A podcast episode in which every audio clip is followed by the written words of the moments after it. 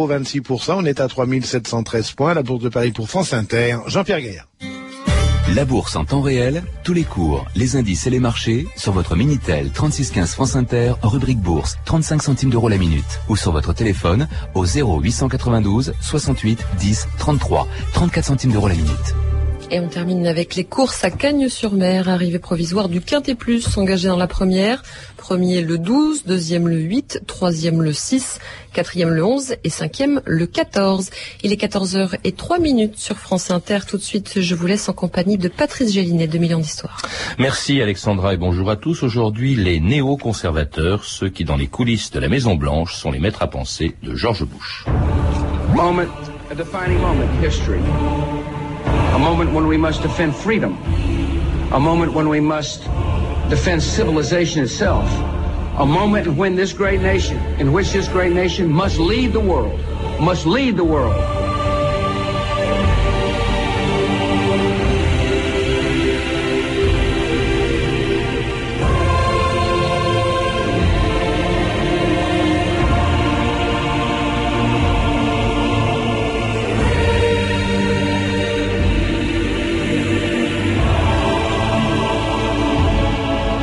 D'histoire.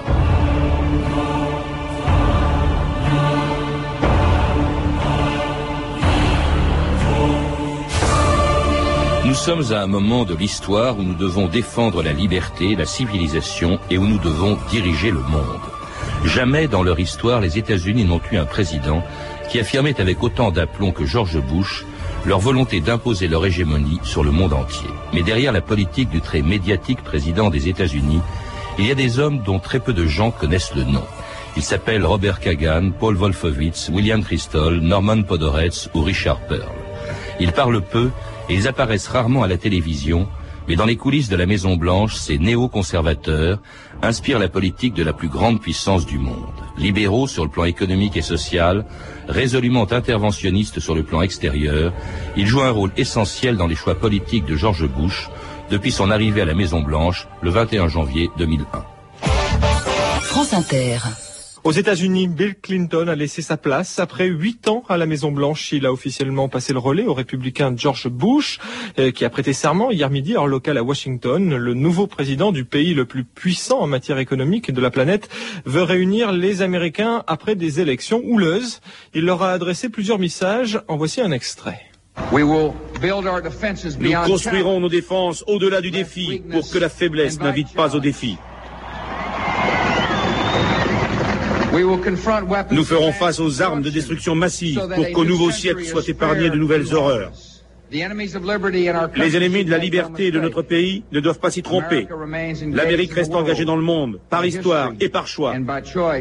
Nous défendrons nos alliés et nos intérêts. Nous ferons preuve de détermination sans arrogance. Justin Weiss, bonjour. Bonjour. C'était George Bush le jour de son entrée à la Maison Blanche avec un programme qui depuis trois ans est, est inspiré par des gens que l'on connaît mal, que l'on voit rarement, ce qu'on appelle les néo-conservateurs, auxquels vous venez de consacrer un article dans la revue Histoire. Qu'est-ce que c'est qu'un néo-conservateur ou des néo-conservateurs? C'est quoi? C'est un parti? C'est un groupe de pression? Une école de pensée? Ça n'est pas un parti, c'est un groupe intellectuel d'abord et politique ensuite, qui trouve son origine sur la gauche de l'échiquier politique et qui, au cours des années 70, 80 et 90, euh, a migré en quelque sorte vers la droite et constitue aujourd'hui une des familles de la droite américaine. Oui, originaire de gauche, c'est ce que vous écrivez aussi, et même de l'extrême gauche. Vous dites que parmi eux, il y a d'anciens trotskistes. il y, a d'anciens trotskistes. du moins pour la première génération, euh, celle des Irving Kristol, le père de Bill Kristol que vous citiez tout à l'heure, euh, ou, euh, ou de Norman Padoretz, par exemple. Oui, en effet, ils trouvaient leur euh, origine à, l'extrême gauche. Ensuite, la génération euh, des années 60 et 70, euh, pour les plus jeunes d'entre eux, pour des gens comme comme Pearl par exemple, comme Jean Kirkpatrick, l'ambassadrice de Reagan aux Nations Unies, c'était avant tout des démocrates qui ont peu à peu perdu leurs illusions sur le parti démocrate. Et, et des, oui, des démocrates parce que on les voit apparaître avant même que le mot néoconservateur apparaisse. Ils inspirent un peu, en tout cas, leurs idées inspirent le président démocrate des États-Unis, qui était Truman. À l'époque de la guerre froide, ces néoconservateurs ou ceux qui deviendront des néoconservateurs sont passionnément anticommunistes. Alors, ils sont tout à fait anticommunistes, mais alors, euh, ils n'existent pas en tant que tels à cette époque-là. Pourquoi? Tout simplement parce qu'ils sont mélangés, ils sont confondus en quelque sorte avec les libéraux au sens américain, hein, c'est-à-dire des gens de gauche qui sont en faveur de l'intervention de l'État pour euh, au fond une sorte de pensée unique des années euh, fin 40, 50 et début 60 qui est en gros progrès social à l'intérieur, y compris avec des, programmes sociaux euh, euh, d'État, et puis anticommunisme virulent euh, à l'extérieur, endiguement à l'extérieur. Et ça, c'est la politique de Truman, et c'est ensuite la politique de Kennedy et de Johnson. Et ça, pour l'instant, on ne peut pas parler, on, est là dans les années 50 et début 60, de néoconservatisme, puisque ces gens-là sont des libéraux, ils ne sont pas républicains, ils sont plutôt dans le camp démocrate, et ils défendent cette espèce de mélange anticommunisme à l'extérieur et progrès social à l'intérieur. Et pourquoi est-ce qu'ils se sont détachés justement progressivement du Parti démocrate hein? Vous dites que c'est précisément à l'époque du président Johnson, euh, lors de la politique des quotas,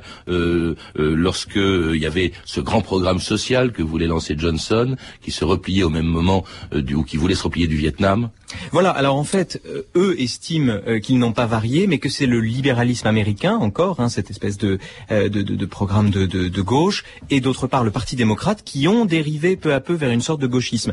Et eux estiment que par exemple, les programmes sociaux énormes jetant des milliards de dollars euh, dans euh, une guerre contre la pauvreté qui ne, que, le gouvernement n'arrive pas à gagner, euh, dans le, fait de donner de, de l'aide, une aide sociale qui ne porte pas ses fruits, dans le fait de passer de la simple lutte pour les droits civiques des Noirs à un système de quotas et une attention donnée à toutes les minorités, etc., qu'au fond, le libéralisme, qui au départ, qu'ils considéraient comme bon au départ, dérive vers la gauche et eux, décident de rester au fond vers le centre. Et c'est pour ça que ceux qui accompagnent la dérive du Parti démocrate vers la gauche vont les traiter de renégats, mmh. de nouveaux conservateurs ou de néo-conservateurs. Alors eux, ils vont plutôt vers la droite, disons vers le Parti républicain, pour faire simple.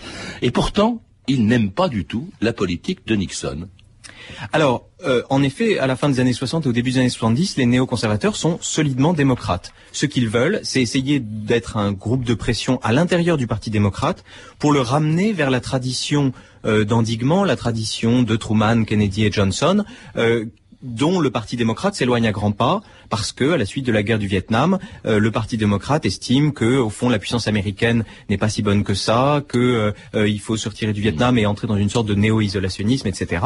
Et eux, les ceux que peu à peu on appelle les néoconservateurs, au contraire, estiment qu'il faut conserver l'endiguement, qu'il faut lutter contre l'URSS, qu'il faut lutter aussi contre le relativisme moral qui consiste à dire ah la puissance américaine euh, euh, est immorale, c'est l'impérialisme américain, etc. Non, ils disent la démocratie américaine n'est pas parfaite, mais c'est relativement le meilleur régime auquel on puisse penser, et donc il faut la défendre. Et ils sont, pour répondre à votre question plus précisément, ils sont donc contre la politique de détente qui est menée par Nixon et Kissinger, la politique d'ouverture vers euh, l'URSS et vers la Chine, ils estiment au contraire qu'il faut avoir une ligne beaucoup plus dure contre le communisme. Et c'est ce qu'ils vont retrouver donc auprès euh, d'un président euh, qu'ils vont soutenir. c'est à partir des années 80, hein, celui qui vont auprès duquel ils vont jouer un rôle au plus haut sommet de l'État, le candidat républicain élu président des États-Unis en novembre 1980. The President-elect of the United States and his family. Ronald and Nancy Reagan, the Reagan children and grandchildren.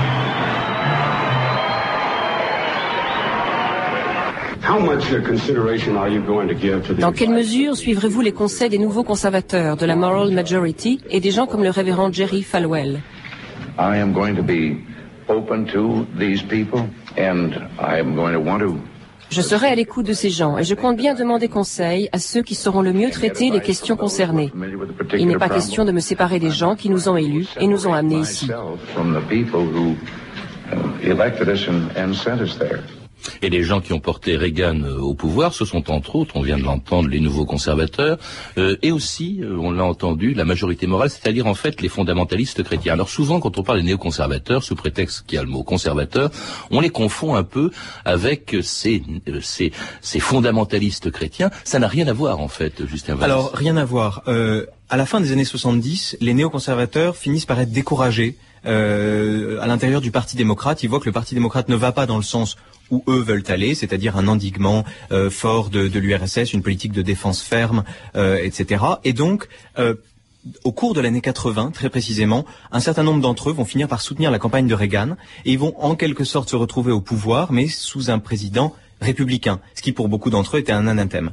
Et alors, un autre soutien euh, de Reagan est en effet euh, le, la, majorité morale à l'époque, ce qui deviendra ensuite la coalition chrétienne, c'est-à-dire au fond euh, la droite chrétienne. Qui, alors était, qui était contre l'avortement, qui était pour la prière obligatoire dans les écoles, etc. Eux, c'est pas du tout leur cas. D'ailleurs, la plupart d'entre eux, il faut le rappeler, des conservateurs sont juifs. Tout à fait. la plupart d'entre eux le sont, même si pour la plupart d'entre eux, ça ne joue pas un rôle très important dans leur, disons, dans leur vision du monde, où ils ne se réclament jamais de euh, euh, de cette judéité. Mais ils sont libéraux sur le plan des mœurs, par exemple. La plupart d'entre eux le sont, oui, même si maintenant les néoconservateurs actuels sont généralement le plus souvent maintenant sont devenus des hommes de droite, en fait, y compris sur le plan des mœurs, mais euh, les, les, les, purs, les authentiques néoconservateurs ne sont pas du tout des conservateurs sur le plan euh, des néoconservateurs ne sont pas du tout des conservateurs sur le plan social et le plan des mœurs. Alors la droite chrétienne, c'est en effet euh, très différent. La droite chrétienne, c'est un mouvement électoral et c'est un mouvement euh, de grassroots, comme disent les Américains, donc euh, un mouvement qui sort du, du, plus profond de l'Amérique et en particulier du Sud et qui permet au Parti républicain de l'emporter dans un certain nombre d'États et d'asseoir leur emprise électorale. Alors que les néoconservateurs, eux, d'une part, peu à peu, au fil des années, ne s'intéressent plus qu'à la politique étrangère et pas du tout au sujet intérieur comme on vient de le dire, et d'autre part n'ont jamais représenté une force euh, euh, électorale ou une force politique. Ils n'ont pas d'élus contrairement à la droite chrétienne. Non, en revanche, ils ont au gouvernement des gens à eux. Hein. Par exemple, euh, Richard Perle, qui est une des personnalités les plus importantes du néoconservatisme, est sous-secrétaire d'État à la défense, sous-secrétaire d'État, sous-secrétaire à la défense, pardon, de Reagan. Et c'est lui, c'est un de ceux en tout cas qui vont inspirer la guerre des étoiles, la lutte contre l'URSS. Ils ont joué un rôle énorme pendant huit ans euh, auprès de Reagan. Oui, c'est-à-dire que autant pour la politique intérieure, Reagan s'est inspiré euh, du, du, du, conservatisme euh, social au fond et de la droite chrétienne, autant sur le plan financier, il s'est inspiré des monétaristes, de Milton Friedman, etc. Autant sur le plan de la politique étrangère, il a presque confié cette politique étrangère aux néoconservateurs, c'est-à-dire une une politique très morale en noir et blanc. L'URSS c'est mal, c'est même l'empire du mal, c'est le, le, fameux discours en 82 et qui va rappeler bien sûr maintenant l'axe du mal, euh, 20 mhm. ans plus tard euh, par George Bush. Euh, et euh, au fond, ces gens-là vont en effet lui souffler. Les, les néoconservateurs vont, notamment Jean Kirkpatrick, l'ambassadrice aux Nations Unies, Richard Pearl, mais aussi Wolfowitz et d'autres, vont lui souffler cette politique euh, très anticommuniste, cette politique aussi de lutte pour la, pour, en faveur de la démocratie, que ça soit en Amérique centrale ou en Angola ou mhm. dans au Cambodge ou bien sûr aussi en Afghanistan, le, partout où il faut lutter contre l'emprise du communisme international. Et d'un communisme qui s'effondre, Justin Weiss, si bien que quand Reagan quitte la Maison Blanche après deux mandats, euh, il n'y a plus de mur. On a l'impression presque que les néoconservateurs ont perdu leur raison d'être. Hein. L'empire du mal a disparu, et ça va être pour eux le début d'une assez longue traversée du désert qui va durer environ 12 euh, ans, parce qu'on ne les retrouve même pas auprès de George Bush père, hein, euh, euh, qui a succédé à Reagan. Non, euh, il, désapprouve sa politique. Je crois qu'il trouvait que sa politique était trop un peu aspirée de celle de Nixon, c'est-à-dire la réelle politique, quoi. Voilà, on a affaire ici à deux des courants, deux des nombreux courants de la droite américaine. Les néoconservateurs sont pour une politique de force, pour affirmer les valeurs de l'Amérique, pour défendre la démocratie et, si possible, la promouvoir dans le monde. ils font assez peu de cas de la diplomatie traditionnelle, alors qu'au contraire, une autre un autre courant d'inspiration, une autre école de pensée euh, côté républicain, c'est la réelle politique, effectivement, à la Kissinger. Donc Kissinger a été mmh. euh, l'incarnation la plus la plus aboutie. Euh, courant qu'on retrouve par exemple dans le département d'État actuel. Colin Powell est un descendant, au moins intellectuel, de Kissinger. Et là, il s'agit davantage de miser sur la diplomatie, sur l'équilibre des forces, sur la négociation, beaucoup plus que sur l'affirmation de la démocratie, si besoin, par la force. Alors donc on ne les retrouve pas auprès de George Bush père. Il, il redéplore par exemple qu'il n'ait pas été plus loin dans la guerre, dans la première guerre euh, euh, du Golfe. Euh, on ne les retrouve pas, ces néoconservateurs, bien sûr, avec Bill Clinton. En revanche, on va les retrouver en 2001 auprès de George Bush, dont ils vont inspirer la politique étrangère, aussi manichéenne, vous le disiez, que Ronald Reagan, à ceci près qu'après la disparition de l'URSS, les États-Unis se sont trouvés de nouveaux adversaires. France Inter, Patrick Roger, le 29 janvier 2002. Claire et musclée, l'intervention de trois quarts d'heure de George Bush cette nuit pour le traditionnel discours sur l'état de l'Union. Le président américain prévient que la guerre contre le terrorisme n'en est qu'à ses débuts. Il menace également l'Irak, l'Iran et la Corée du Nord. Il les accuse de fabriquer des armes de destruction massive. Écoutez. La Corée du Nord a des missiles et des armes de destruction massive. L'Iran court après ces armes et exporte le terrorisme. L'Irak, toujours hostile aux États-Unis, soutient le terrorisme. Ces pays, avec leurs alliés terroristes, forment un axe du mal qui s'arme pour menacer la paix du monde. Notre guerre contre le terrorisme ne fait que commencer. Alors l'axe du mal, ça fait évidemment penser Justin Weiss à l'empire du mal, vous le disiez, de Reagan, et avec des, les mêmes personnes qui l'inspirent. Ils sont assez nombreux dans le gouvernement de, de George Bush. Cette fois-ci, ils sont présents.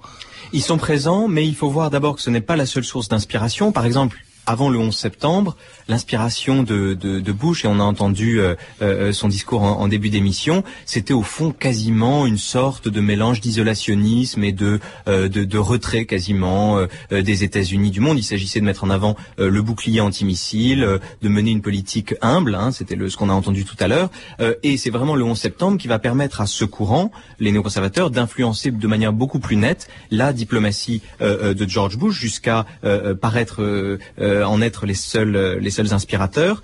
Euh, et ce qu'il faut rappeler aussi, c'est que euh, ils ne sont pas les seuls euh, sur la place de Washington. C'est-à-dire qu'ils doivent faire face non seulement aux libéraux et aux démocrates, mais également, on le disait tout à l'heure, à d'autres courants républicains, notamment euh, le courant, disons, de la réelle politique à la, à la Kissinger. Oui, cela dit, ils sont quand même présents. Il y a notamment euh, Perle, il y a euh, Paul Wolfowitz aussi qui est très important, hein, qui est secrétaire d'État adjoint, je crois. Euh, qui est secrétaire adjoint à la défense. Hein, oui. Donc ils sont là. Et alors, plus encore qu'à l'époque de Reagan, ils ont les moyens de mettre en pratique leurs idées, même si elles s'inspirent d'un intellectuel mort en 73, la revue de texte Stéphanie Duncan. Oui, les néoconservateurs se donnent pour père spirituel, parfois abusivement d'ailleurs, un intellectuel, Léo Strauss, qui a fui l'Allemagne nazie et a enseigné longtemps à l'université de Chicago. En gros, en très gros, sa philosophie politique, inspirée de Platon, défend l'idée qu'il existe une morale, une vérité et s'oppose au relativisme. La philosophie politique classique, disait-il, est guidée par la question du meilleur régime. Alors le meilleur régime pour lui est la démocratie, mais elle doit être forte. Une justice sans force n'est rien, disait-il, en se souvenant de la République de Weimar, incapable d'empêcher l'arrivée au pouvoir d'Hitler. Autre idée importante de Strauss, pour que les démocraties occidentales soient en sécurité, on doit rendre l'ensemble de la planète démocratique, disait-il.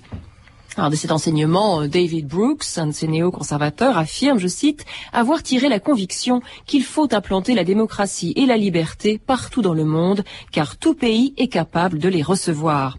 En autre idée forte, qui vient de Strauss, c'est la morale et non le réalisme qui doit dicter la politique étrangère. Alors, dans un livre, Notre route conduite à Bagdad, qui est paru en France aux éditions Saint-Simon, William Christol et Lawrence Kaplan sont par exemple très sévères à l'égard de la réelle politique menée par Bush père pendant la guerre du Golfe, donc la première guerre du Golfe, notamment quand après avoir appelé les Irakiens à se soulever, il a ensuite laissé Saddam Hussein les massacrer. Donc au réalisme, Christol et Kaplan opposent une morale, celle de l'exceptionnalisme américain, qui est, disent-ils, une croyance dans la singularité et la vertu du système politique américain qui fait des États-Unis un modèle pour le monde. Une croyance partagée par Paul Wolfowitz. Ce que ne comprennent pas les réalistes, dit-il, c'est que la démocratie est un outil politique puissant. Alors c'est cette volonté d'exporter le modèle américain, s'il le faut par la force et à la barbe de l'ONU, qui choque aujourd'hui beaucoup d'Européens. Un autre néoconservateur, Robert Kagan, a beaucoup écrit sur les différences entre l'Europe et les États-Unis sur la question de la puissance. L'Europe, dit-il, voit le monde avec les yeux du faible. Elle se dirige vers un au-delà de la puissance où règne la loi, la réglementation, la négociation et la coopération entre les nations, une sorte de paradis post-historique. Au contraire, déclare Kagan, les États-Unis déploient leur puissance dans un monde anarchique où la véritable sécurité ne dépend que de la puissance militaire. Et Kagan donne une comparaison hein, très parlante. Les Américains sont des habitants de Mars et les Européens de Vénus. Ils ne sont que très rarement d'accord entre eux et se comprennent de moins en moins. Un très grand mépris hein, pour la façon dont les Européens, au fond, conçoivent la politique étrangère. On voit bien dans tous ces textes que ce qui prime, c'est la morale. Oui, c'est le refus du relativisme moral, et c'est là sans doute qu'on peut les, les rattacher à Léo-Strauss. Et euh, vous avez... Enfin, c'est l'acceptation de la morale en politique, surtout. C'est l'introduction de la morale en politique. C'est toujours sous des prétextes d'ordre moral que euh, cette politique doit être faite. Oui, c'est-à-dire que c'est le refus euh, de, de, considérer que l'Amérique, par exemple, que, que, au fond, c'est ce qu'on appelle aux États-Unis le blame America first, c'est-à-dire qu'il reproche aux démocrates et aux libéraux de considérer que tous les problèmes et aux tiers-mondistes et à un certain nombre d'étrangers, les Européens en particulier, de considérer que tous les problèmes du monde proviennent euh, non pas euh, des régimes des, des, États voyous comme l'Irak ou la Corée du Nord ou des, euh, de l'islamisme, mais proviennent avant tout des États-Unis. et, et qu'au fond, même si les États-Unis ne sont pas parfaits, ils ont toujours, comme en Europe en 45 ou ailleurs, défendu la liberté et, et l'établissement de la démocratie. Et ça, pour eux, c'est quelque chose de très important. Et je pense que ce qu'on peut souligner d'autre, c'est que pas besoin d'aller chercher Léo Strauss pour se souvenir qu'un autre président américain avait dit que la démocratie devait être le but, l'objectif de la politique étrangère américaine, c'est Wilson. Euh, euh, le wilsonisme, c'est bien de rendre, euh, to make the world safe for America et safe for democracy, c'est-à-dire rendre le monde plus sûr pour l'établissement de la démocratie, mais aussi rendre en quelque sorte le monde plus démocratique pour que l'Amérique soit davantage en sûreté. L'idée de long terme, c'est que les démocraties ne se font pas la guerre et que donc quand on installe des démocraties, on avance la cause de la paix. Alors l'installation de la démocratie, c'était un des arguments euh, invoqués pour euh, l'intervention américaine en Irak, dont le prétexte était aussi, on le sait, de trouver et de détruire des armes de destruction massive. On écoute à ce sujet un des principaux partisans de cette intervention, euh, quelqu'un qu'on entend rarement aussi, le néoconservateur Richard Perle, le 21 décembre 2002. Uh, Il ne fait pas de doute que l'échec de Saddam à fournir une liste de ses armes de destruction massive, y compris celles que nous savons qu'il possède, constitue une violation patente et justifie une action. militaire afin d'en finir avec cette situation dans laquelle il refuse de rendre les armes qu'exigent de lui les Nations Unies. Pensez-vous qu'il soit raisonnable de penser à une intervention pour février-mars Uh, à moins que Saddam ne nous surprenne et ne livre les armes chimiques et biologiques que nous savons qu'il possède, je sais qu'il y aura in fine une action contre son régime. Uh, Pensez-vous qu'il y ait encore une chance pour la paix? Je crois que la chance est en train de rapidement s'amenuiser. This is CNN. The game is over. Saddam Hussein will be stopped. Alors c'était George Bush sifflant la fin de la partie, on s'en souvient, annonçant l'intervention en Irak deux mois après que Richard Pearl l'ait par avance euh, justifié sous prétexte encore une fois de détruire des armes de destruction massive qu'on cherche encore. Alors les néo-conservateurs sont pour la morale en politique, ils n'aiment pas la réelle politique et pourtant ils la pratiquent parce que ou bien ils sont mal informés par la CIA, puisqu'il n'y avait pas d'armes de destruction massive, ou bien ils ont délibérément menti. Euh, mensonge, c'est une expression un peu forte. Il y a une exagération évidente, mais je ah rappelle non, on sait qu'il y a des armes de destruction massive. Ça, c'est ce que disait Perle. Euh, je rappelle que les inspecteurs des Nations Unies et la France disaient la même chose. Ah non, non, pas du ah, tout. Ah si, si, ils disaient exactement la même chose. D'accord, mais ensuite ils ont dit qu'ils n'avaient pas. Euh, en tout cas, ils, ont, ils ont demandé à ce qu'on attende, qu'on en trouve. Oui, ah, pas ça, fait oui, depuis, ça, oui, un an. Il y, a, il y, a, un an précisément, en décembre 2002 et janvier 2003, euh, euh, c'était dans toutes les déclarations euh, de Jacques Chirac et des inspecteurs des Nations Unies qu'il y avait des armes de destruction massive en Irak. Ça, c'est absolument clair. Alors maintenant, qu'on en ait tiré le, le, la conclusion qu'il fallait intervenir, ça c'était l'objet du débat ou, ou agir euh, différemment. Mais sur euh, l'existence de ces, euh, à la fois de ces programmes et de l'existence de ces stocks là, tout de même là il y avait, il suffit de reprendre le, les journaux d'il y a un an, il y avait un consensus. L'ampleur et l'agenda en particulier, le programme, c'est-à-dire quand est-ce que un certain nombre de ces programmes seraient réalisés, ça c'était en débat. l'existence elle ne l'était pas. Cela dit, il y a eu une exagération, ça c'est tout à fait évident. Vous avez raison de le souligner pour à des fins euh, instrumentale et il est certain que euh, cette question des armes de destruction massive n'était pas euh, le seul objectif de l'intervention en Irak. Alors il y a aussi une autre, un autre aspect de la politique que soutiennent les néoconservateurs depuis très longtemps. D'ailleurs, ils n'ont pas attendu George Bush. C'est un soutien apporté par les États-Unis délibérément à l'État d'Israël. Oui, alors là, il faut en particulier remonter en 67. C'est un des moments, au fond, en politique étrangère de cristallisation du néoconservatisme. Parce que un certain nombre de ces gens, je les ai décrits tout à l'heure comme des libéraux au sens américain, des gens de gauche, dans les années 50 et 60, euh, au fond étaient, euh, euh, ont été assez méfiants quand sont venus les années 60 de cette intervention au Vietnam. Ils étaient un peu prudents et certains d'entre eux, les plus à gauche, au fond contestaient l'emploi de la puissance militaire américaine au Vietnam. Et puis il y a eu 67 et donc la guerre entre essentiellement Israël et l'Égypte. et au fond, ils se sont rendus compte que la meilleure, le meilleur moyen de protéger l'État d'Israël, c'était tout de même de se substituer à la puissance qui ne voulait plus aider Israël alors qu'elle avait été son allié pendant 10 ou 15 ans, qui était la France, hein, qui était son principal allié à, à l'époque, et donc de soutenir cette intervention musclée de, des États-Unis pour la défense de la démocratie. C'est là que se joue un des épisodes du, du néoconservatisme.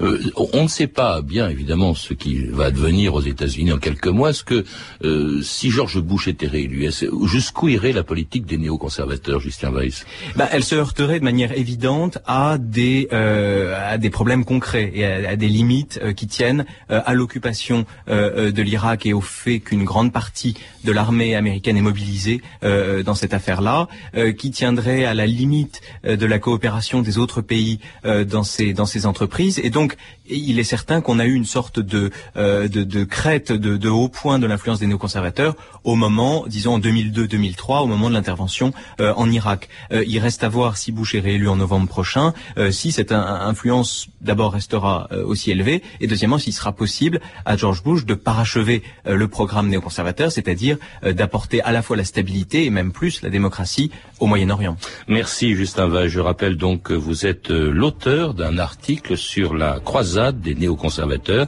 un article publié dans le numéro de février de la revue L'Histoire qui est encore en vente jusqu'au 26 février. Vous êtes également l'auteur avec Pierre Asner d'un livre Washington et le monde, dilemme d'une superpuissance qui a été publié chez Autrement.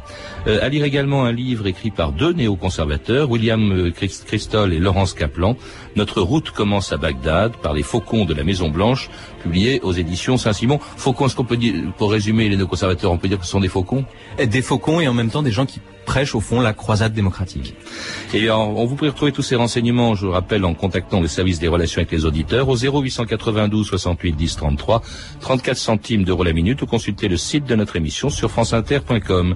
C'était 2000 ans d'histoire à la technique Lévin Caron et Olivier Daligo. Documentation et archivina Virginie bloch Claire Tesser et Caroline Chausset. Revue de texte Stéphanie Duncan. Une réalisation de Anne Kobilac. Une émission de Patrice Gélinet.